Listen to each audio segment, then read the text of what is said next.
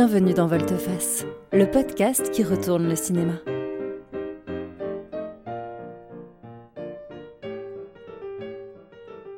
C'est le rendez-vous qui cherche ce que les films révèlent de nous et du monde qui nous entoure.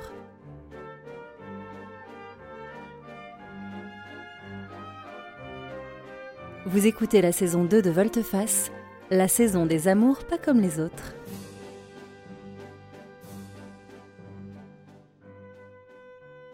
Aujourd'hui dans Volteface, on parle du film Le corps et le fouet de 1963, réalisé par Mario Bava avec Dalila Lavi, Tony Kendall, Ida Gali et Christopher Lee.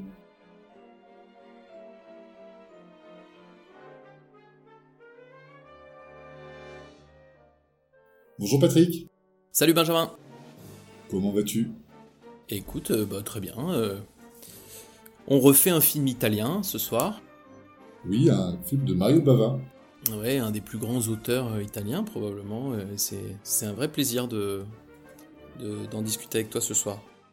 Écoute, c'est un plaisir partagé. Avant d'aller plus loin dans cet échange, est-ce que tu peux nous faire un petit pitch de ce film? Donc on est dans un film euh, gothique qui se passe dans un château au bord de la mer. Et Courte est de retour. Courte, c'est Christopher Lee, un homme impressionnant et énigmatique, immédiatement rejeté par la, toute la famille, mais que Nevenka désire, euh, semble-t-il, beaucoup. On va très vite s'apercevoir que Nevenka et Courte ont ensemble une relation sadomasochiste, et cette relation va grandir entre eux et sous nos yeux, pendant que la famille va chercher à se débarrasser du malfaisant. Petite précision, Nevenka, pour corser le tout, vient de se marier avec Christian, qui est aussi le frère de Kurt. Ho giurato che prima di morire vedrò questa lama piantata nella gola di quell'uomo.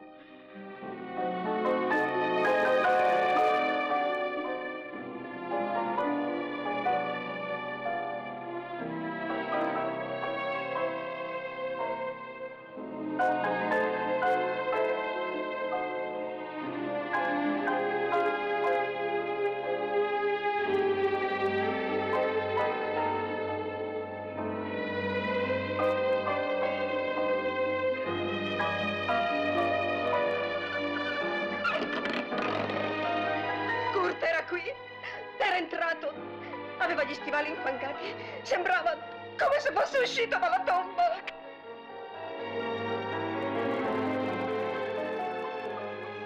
C'est une bien belle famille, hein, cette famille euh, avec Kurt, Nevenka, Christian. Ah oui, oui, oui. C'est c'est une bien belle famille, filmée de bien belle manière. Et peut-être d'ailleurs, avant de rentrer dans le film, on va, euh, comme, comme on en a maintenant pris l'habitude dans cette deuxième saison, vous parler un peu de, de l'auteur et puis du film. Donc l'auteur, c'est Mario Bava. Alors Mario Bava, euh, on en avait un petit peu parlé dans notre hors-série sur le Giallo, parce que c'est l'initiateur du Giallo en Italie, avant Argento et Fulci. On avait parlé d'un film de Fulci dans la saison 1. Et surtout, euh, il, est, alors très prolifique, il a fait beaucoup de films dans tous les genres, mais il est très connu pour l'esthétique de ses films. C'est un très très grand coloriste, et d'ailleurs ce film-là nous gratifie d'une photo euh, absolument exceptionnelle, et qui est beau de bout en bout. On a vraiment quelqu'un qui est un, un grand artiste de l'image. Ouais, c'est un vrai plaisir de regarder ce film. Donc, ce film se passe beaucoup en intérieur. On comprend qu'il a été filmé entièrement en décor. La lumière est superbe. Il y a beaucoup de jeux d'ombre. Il y a beaucoup, comme on va le voir, hein, c'est un film un peu avec euh, de l'intrigue, euh, du fantastique, peut-être des fantômes. Et euh, tout ce qui n'est pas dans la lumière peut être un endroit où se cache quelque chose. Et euh, Mario Bava joue beaucoup avec ça. On est dans un film qui est tout à fait un film gothique. Donc à cette époque-là, euh, le cinéma gothique revient en grâce. Vous avez peut-être entendu parler des films de la Hammer en Angleterre, qui sont des films qui ont repris les monstres universels, donc euh, Frankenstein, Dracula, etc., puis qui les ont remis au goût du jour avec une violence beaucoup plus apparente, du sang très rouge, etc. Et en même temps, évidemment, les Italiens, dès qu'il y a un filon, dès qu'il y a un truc qui marche, à cette époque-là, ils refaisaient euh, 500 fois euh, ce, ce que les Anglais faisaient une dizaine de fois, ou les Américains ou les Français. Et donc, euh, le gothique anglais s'est exporté en Italie, et donc on a pas mal de films gothiques aussi comme ça, euh, et donc qui ont plein de codes. Donc il y a la grande maison, les, le- les portes qui grincent, euh, la fumée, le brouillard. Les passages secrets dans les cheminées, les grands escaliers. Exactement, euh, et l'orgue en musique. Et donc là, on est vraiment dans un film gothique pur jus. Hein. Si vous en avez pas vu, ben voilà, c'est fait, vous en avez vu un. Ouais, c'est sympa, on est, c'est très immersif. On est vraiment euh, accueillis dans cette maison. On est vraiment euh, dans ce décor où justement il y a plein de petits dédales, plein de petits recoins, euh, comme je viens de le dire, de passages secrets. On navigue dans ce film entre euh, le château, son jardin, sa chapelle avec sa crypte et la plage. C'est quand même un petit peu un huis clos. Il y a quand même peu de personnages, comme tu l'as énoncé tout à l'heure. Et on navigue, euh, voilà, entre tous ces personnages-là, euh, dans ces lieux euh, remplis de mystères. On n'est que dans des décors euh, de, studio, comme souvent dans ces films-là. Ça donne une esthétique assez bizarre. Et en fait, pour un film fantastique, hein, puisque là on va quand même parler de fantômes, euh, de revenants, etc. euh, en fait, ça fonctionne assez bien parce que rien n'est réel. On est vraiment à l'inverse du naturalisme. Là, vraiment, rien n'est réaliste. Mais en même temps, il y a, comme tu dis, cette espèce d'univers dans lequel on, il faut accepter de rentrer. Je pense qu'il y a des gens qui restent complètement hermétiques. Bon, soit. Mais quand on rentre dedans, ben, on est vraiment dans un, dans un univers parallèle très propice au fantastique. Peut-être dans un côté plus histoire du cinéma, c'est des films, euh, dans ce film-là, ça fait un peu un film un peu fauché quand même. On s'en rend compte qu'il n'est pas avoir beaucoup de moyens. Et je trouve, même si ça sert bien l'histoire, que euh, a un peu l'impression qu'ils ont tourné dans les décors du film qui avait été fait euh, sur le même plateau la semaine d'avant. Et là, dans ce château, euh, il y a une galerie de d'armures. On comprend pas très bien pourquoi. Alors, ils sont à peu près châtelains, mais ils ont plutôt des robes un peu euh, euh, à la Sicile impératrice. On voit des choses euh, très moyenâgeuses. C'est assez rigolo de se dire que voilà, on a tout réutilisé. La peinture est pas encore pas encore sèche que euh, on garde quand même le décor pour le, le film d'après. Je trouve ça vraiment marrant. Ouais, et un petit mot sur le l'acteur aussi, euh, Christopher Lee. Donc, tout le monde le connaît parce que Christopher Lee, c'est Saruman dans le, dans le Seigneur des Anneaux. A new power is rising. Its victory is at hand. Euh, il a fait, il a la réputation, je sais pas si c'est réel, d'être euh, l'un des acteurs qui a fait le plus de films dans l'histoire du cinéma, parce qu'il a énormément tourné dans des films un peu fauchés comme ça. Et d'ailleurs, on le voit pas énormément dans le film. Il devait avoir deux jours de tournage. Ils ont tout cumulé, puis après, ils ont fait ce qu'ils ont pu avec les images qu'ils avaient. C'est un acteur qui est d'un charisme fou, hyper grand, avec une très grande voix, qui a joué Dracula un nombre incalculable de fois, qui a joué euh, Frankenstein, donc qui a joué Saruman. Que, et, et en fait, euh, pour ceux qui aiment un peu ce genre de film, bah, dès qu'on voit Christopher Lee, on est trop content, mais en général, il faut en profiter parce que souvent, il fait trois scènes, quoi.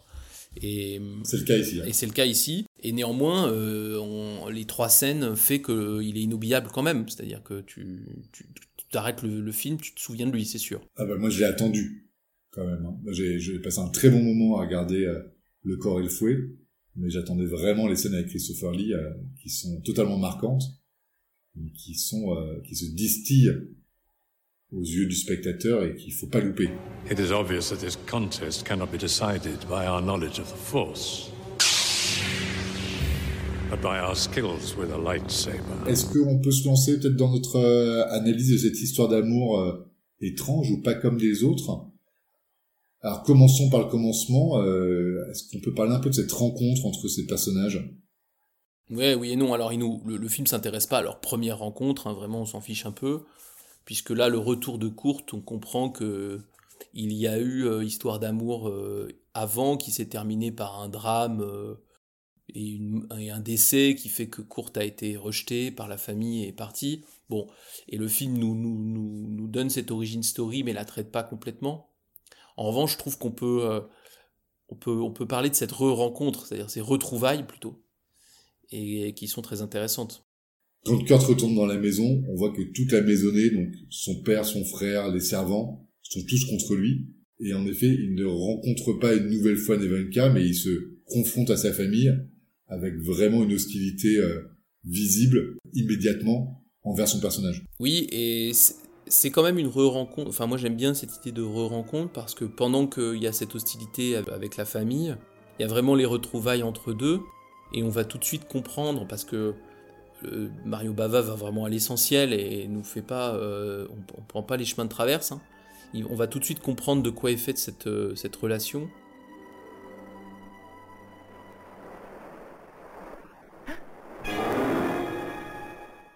Par une scène sur la plage super- superbe.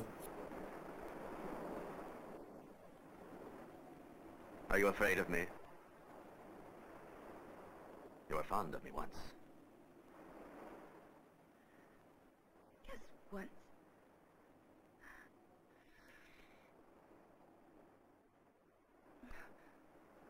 Et on va comprendre que euh, cette relation, elle est faite de fou- à travers le fouet, hein, donc euh, c'est une relation sadomasochiste.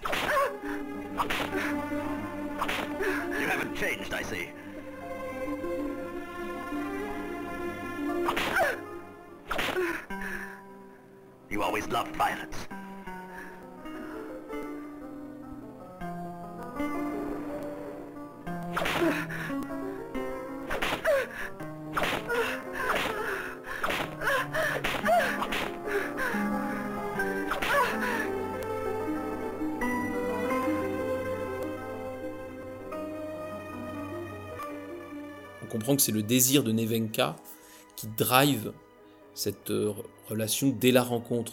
À tel point que quand on, a débriefé le film avec Benjamin, à un moment donné, je me disais, et je te disais, est-ce que finalement il est vraiment revenu ou est-ce qu'on est juste dans l'appel du désir de, de Nevenka? Je pense qu'il est, revenu, hein, mais, mais on, pourrait presque se demander ça. C'est, on est très fortement avec elle.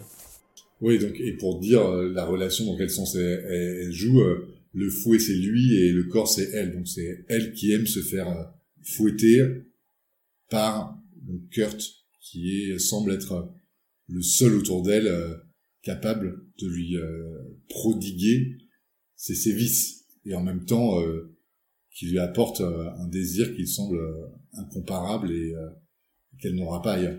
Enfin, ce qu'on peut imaginer d'une relation sadomasochiste, c'est qu'effectivement, contrairement à ce que un regard trop rapide pourrait laisser penser, c'est-à-dire que le- celui qui frappe domine celui qui est frappé, en fait, on se dit en y réfléchissant qu'évidemment c'est sûrement l'inverse.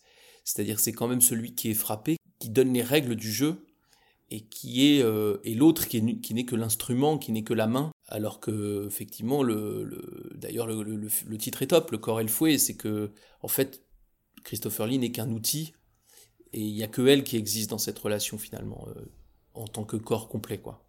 C'est tout à fait ça. Et surtout, euh, la première rencontre ou la rencontre, c'est vraiment la rencontre du spectateur avec le désir de Nevenka. Et on la voit qui est euh, voilà, presque au bord de l'extase euh, lors de cette scène qui arrive assez vite dans le film, où, comme tu l'as dit, sur la plage, euh, on se fait fouetter par, euh, par Kurt. Et euh, on se rend compte que le, le nœud de l'histoire, il est là, dans ce désir qui euh, ressurgit et qui est peut-être ce qu'elle a cherché depuis qu'il est de retour. Alors quel, quel genre de couple ça nous donne ça? Eh ben, euh, d'abord, avant de parler de, le- de- de leur relation à eux deux, bah déjà c'est un couple qui est très empêché, hein, puisque probablement parce que la morale réprouve ce genre de relation, probablement parce que cette violence entre eux est mal interprétée par leurs proches, bah, c'est un couple qui est très empêché par euh, bah, le mari, le nouveau mari bien sûr, mais par toute la famille qui, voit dans, dans Kurt quelqu'un qui abuse euh, de Nevenka, ce qui en fait n'est pas le cas, mais vous savez comment c'est la morale. Et donc c'est vraiment un couple empêché qui doit se battre pour que son pour que sa relation puisse exister, alors même qu'elle n'est pas nuisible aux autres, en tout cas dans un premier temps, et contrairement à ce qu'on avait pu voir pour Christine euh, il y a deux épisodes de ça. Ouais, c'est vrai qu'il est empêché aussi par cette situation, euh, donc comme tu l'as dit, un familial. Euh, Nevenka vient, vient de se marier avec le frère de, de et euh, il y a une histoire qui s'est passée avant, tu l'as dit dans le pitch. Une femme euh, amoureuse de Kurt se serait euh, suicidée euh, à son départ ou aurait provoqué son départ, et justement tout le monde euh, rejette euh, toutes les fautes, toutes les épreuves de cette maison sur Kurt, et euh, personne ne veut l'accueillir. Donc le couple ne peut pas exister. C'est, comme on l'a dit tout à l'heure, c'est euh, tout le monde contre lui. Et euh, le fait qu'il puisse avoir une relation, semble, avec quelqu'un de cette maison, de cette histoire, semble totalement improbable et irréel pour l'ensemble des personnages qu'on a dans le film.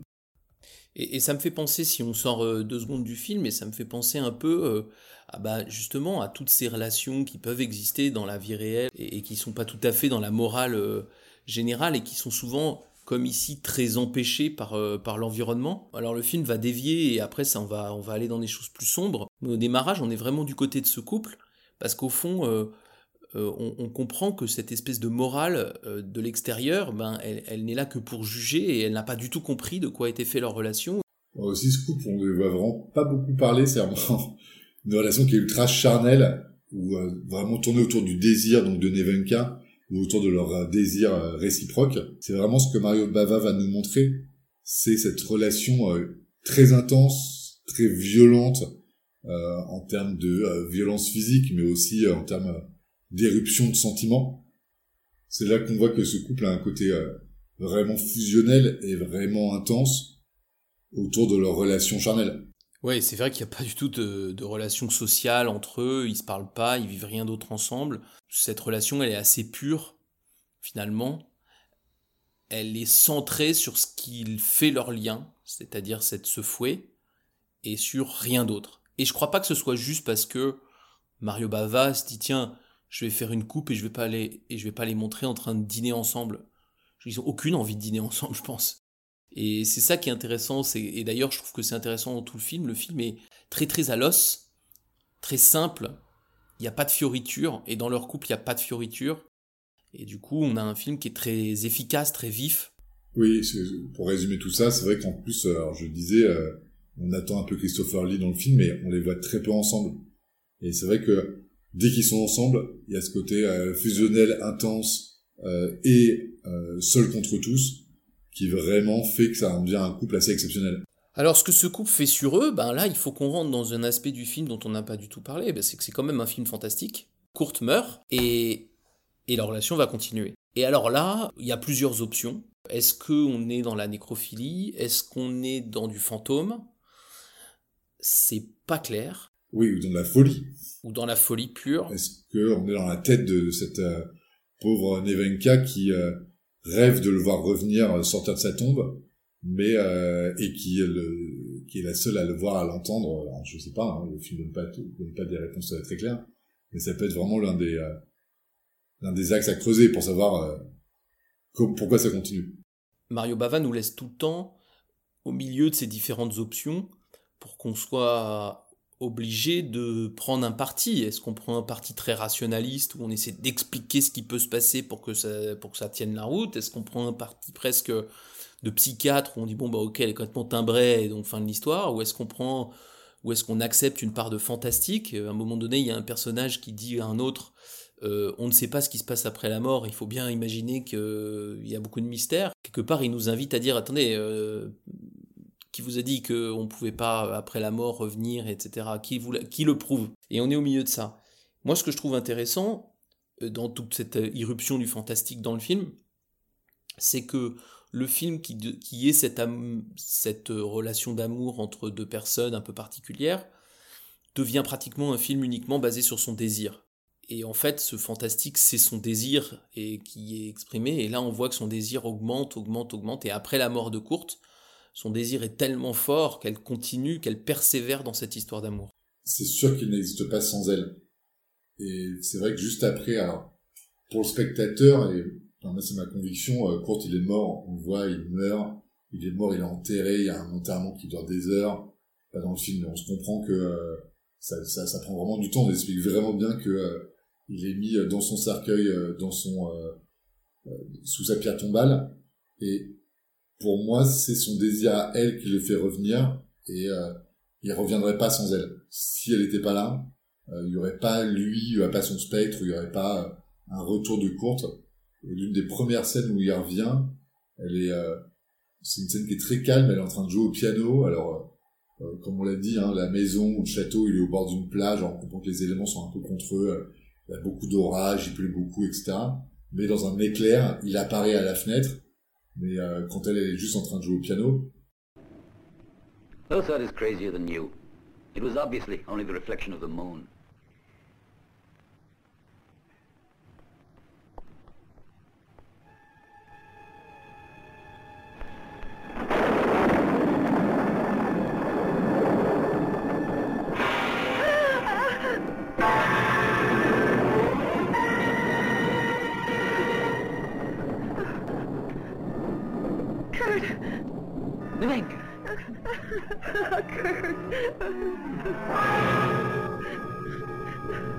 Nivenka, what's the matter?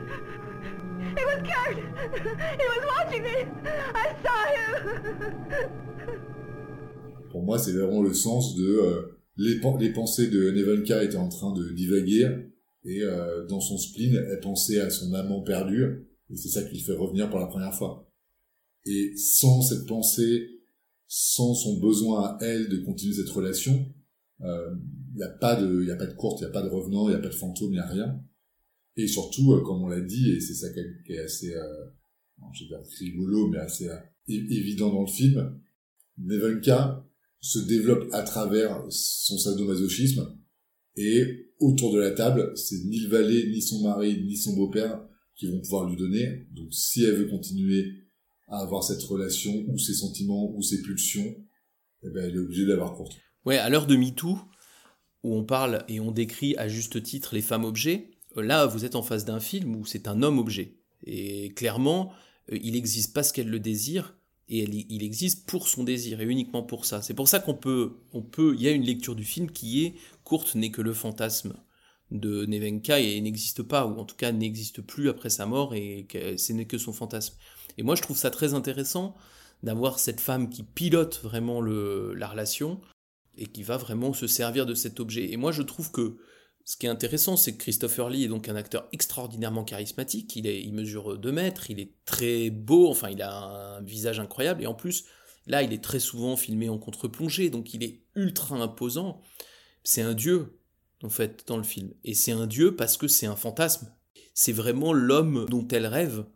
Et effectivement, on peut se demander est-ce qu'un homme pareil existe? C'est pas sûr. Et, mais ce n'est qu'un objet sexuel. C'est pas un objet, c'est pas un- une personne avec qui on parle. C'est pas une personne à qui on confie ses malheurs. C'est pas une personne à qui on demande conseil. C'est une personne avec qui on, fantasme. Voilà, point. Et, je trouve c'est vraiment intéressant que Mario Bava ait installé cette relation et nous fasse réfléchir là-dessus euh, sur ce pur fantasme qu'est euh, Christopher Lee dans le film. Alors que son scénario, mais pas trop son cinéma, nous montre un peu l'inverse. On nous montre des personnages qui craignent ce fantôme. Elle, la première, quand euh, la nuit arrive et qu'elle entend des portes grincer, euh, des chuchotements, euh, des bruits de pas sur le sur le carrelage, elle se dit pas euh, cool cool cool il arrive. On voit comme cette crainte. Et alors euh, c'est vrai qu'elle dit plusieurs fois non, mais on a nous spectateurs un peu du mal à y croire. Il y a vraiment ce côté-là dans le personnage de Nevenka qui est pas dans l'attente du retour de son amant, mais quand même dans des espèces de crainte de ce spectre qui lui apporte malgré tout euh, tout l'objet de son désir.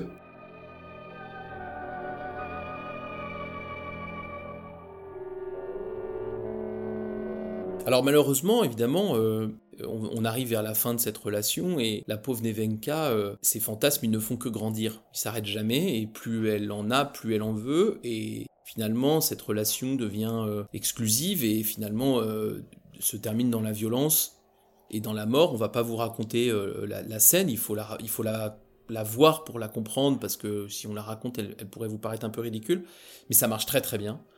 Et, juste sachez que c'est tragique et qu'évidemment ça pouvait pas bien se terminer cette affaire. Ça se finit même très mal, mais on comprend que entre son désir grandissant, comme tu viens de le dire, et euh, la pression de la famille, de l'environnement, euh, du surnaturel qui en fait ne la concerne pas que elle, l'ensemble des protagonistes poussent tous vers cette fin-là, vers euh, euh, la destruction de euh, du fantôme, est sur une courte, la destruction de, de, de, de, de- de tout ce qu'il peut représenter entre voilà le type qui était infernal quand il était vivant et qui venait les hanter et, et semer la terreur dans la maison une fois mort. Donc ça tout pousse vers le tragique. Ce que j'en retiens, moi, très globalement, c'est que justement, c'est un film très ouvert et qui laisse beaucoup de place aux spectateurs. En fait, c'est un film très généreux pour nous. Il te montre beaucoup de choses, mais en même temps, il t'en cache aussi énormément. Il te donne des explications, mais elles sont pas suffisamment euh, finies pour que tout, puisse statuer. Et là, on, discute tous les deux, mais en, en vrai, on va pas, on va pas le faire parce que ça va vous ennuyer, vous les auditeurs. Mais en fait, on pourrait discuter des heures de ce qu'on ressent, de comment on interprète les choses. Il y aurait jamais personne qui aurait raison ou tort. Euh, et, je trouve que le, film est très habile là-dessus. Il est très généreux avec, euh, avec le spectateur. Ouais, moi j'ai bien aimé le côté. euh, Est-ce que c'est vraiment une histoire d'amour, a le, le biais qu'on a voulu prendre aujourd'hui, ou est-ce que c'est tout bonnement une histoire de fantôme? Est-ce que c'est plutôt un film gothique, fantastique, un peu d'horreur, ou finalement est-ce que c'est l'histoire de cette famille euh, qui n'arrive pas à se dépêtrer euh, euh, du grand frère un peu trop envahissant et de la belle-sœur qui a des fantasmes débordants et qui mange peu à peu la famille. Ouais, tout est possible. Et c'est c'est ça qui est génial, c'est que toutes les pistes sont, sont possibles. et, euh, et hyper euh, euh, sexy à suivre en fait. Exactement. Et sans et toutes ces pistes sont possibles sans pour autant que le film vous propose soit obscur. C'est-à-dire qu'elles sont juste possibles, et- mais mais c'est pas compliqué comme film. C'est facile à suivre. Ouais, donc Patrick, propose qu'on qu'on dise à nos auditeurs comment voir ce film, hein, ce très bon film qui est vraiment à voir. Donc nous, on l'a vu en, en DVD Blu-ray.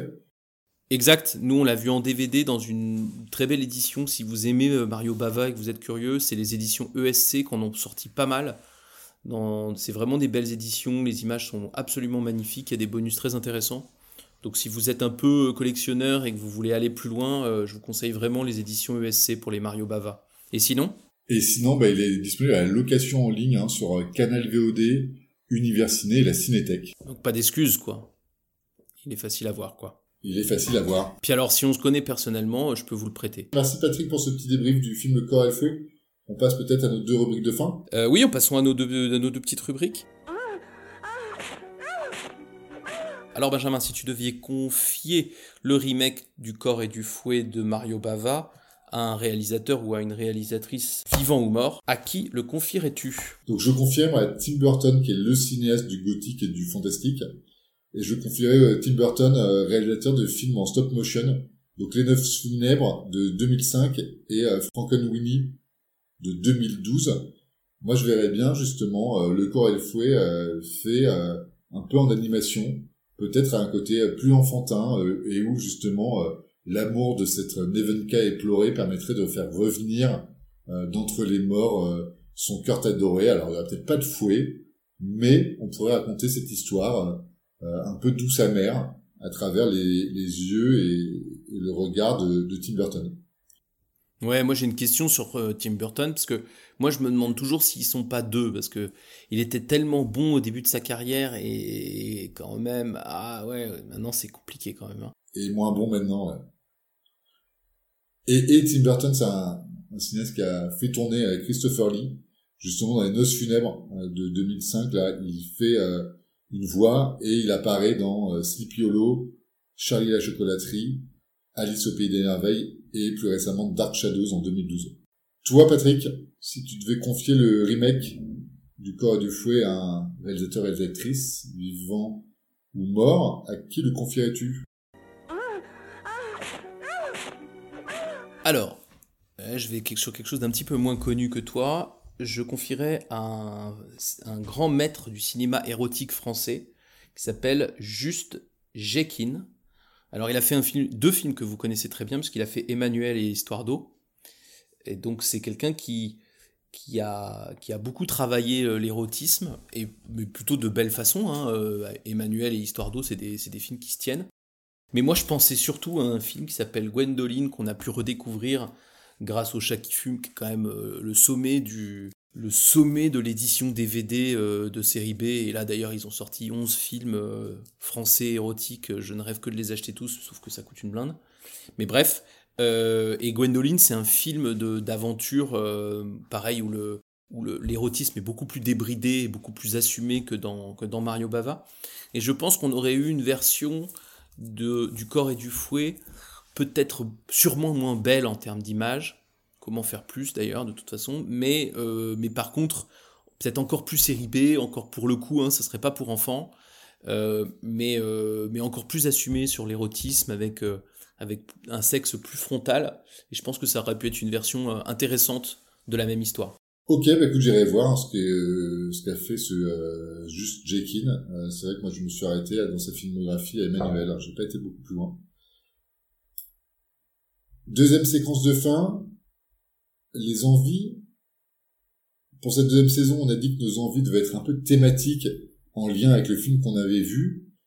Donc là, cette semaine, on vous propose des envies autour, Patrick, de Eh ben, on vous propose des envies autour des fantasmes déviants, enfin de ceux qui sont considérés par euh, la morale, la bonne morale. comme, la bonne morale comme étant déviants. Alors, qu'est-ce que toi t'as as dégoté de, de comme film qui parle de fantasmes déviants, mon cher Benjamin? Alors euh, moi c'est un film que j'ai dégoté alors qui est quand même euh, en haut des piles hein, de beaucoup de, cinéphiles que moi j'aime beaucoup qui est euh, Belle de jour de Louise Buñuel de 1967. Voilà avec euh, Michel Piccoli, Catherine Deneuve et Jean Sorel notre euh, Jean Sorel favori. Pour ceux qui n'auraient toujours pas vu Belle de jour, alors déjà un, allez le voir. Il passe très souvent hein, dans les cinémas d'arrêt d'essai. Il est très souvent réédité. Moi, j'ai vu à la Cinémathèque l'été dernier, donc ça se voit assez facilement. Et donc Catherine Deneuve est une bourgeoise parisienne qui s'ennuie et qui, pour passer le temps, se prostitue l'après-midi.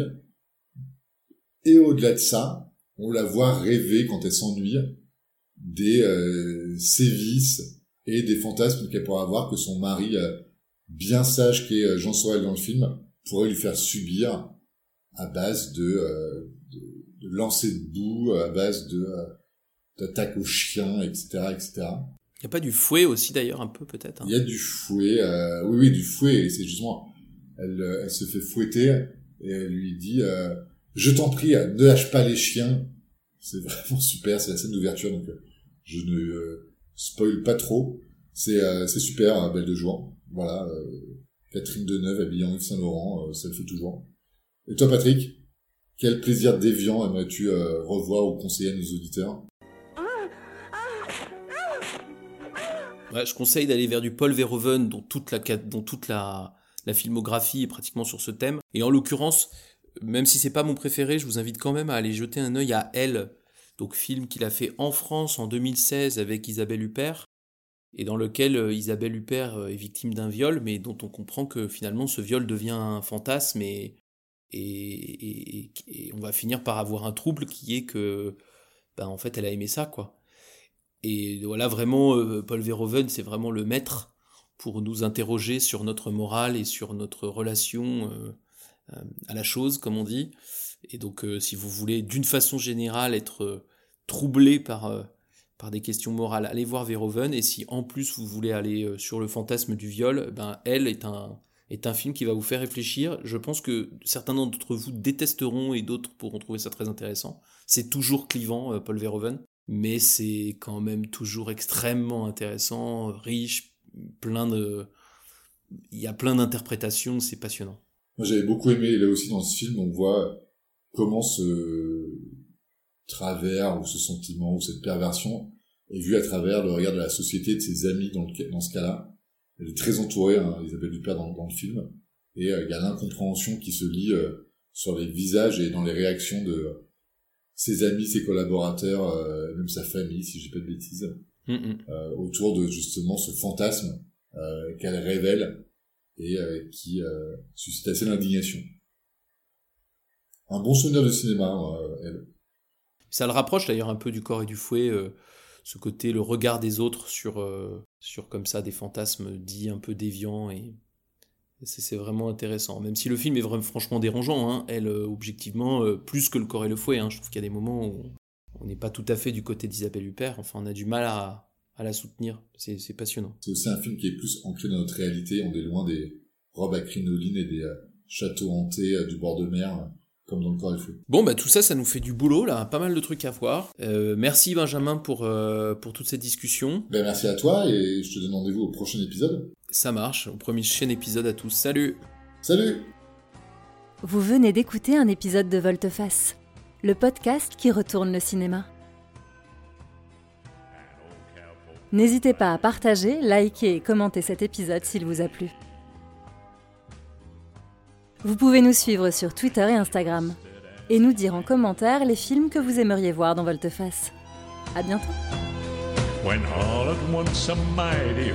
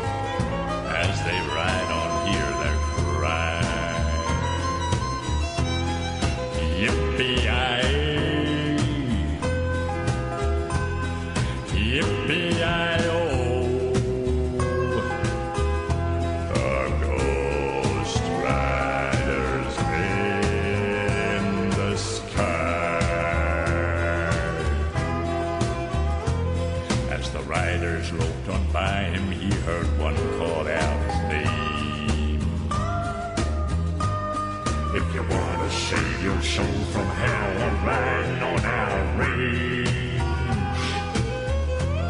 Then, cowboy, change your ways today, or with us you will ride. That's right, the catch the devil's herd across these endless skies. Yippee-yi-yay.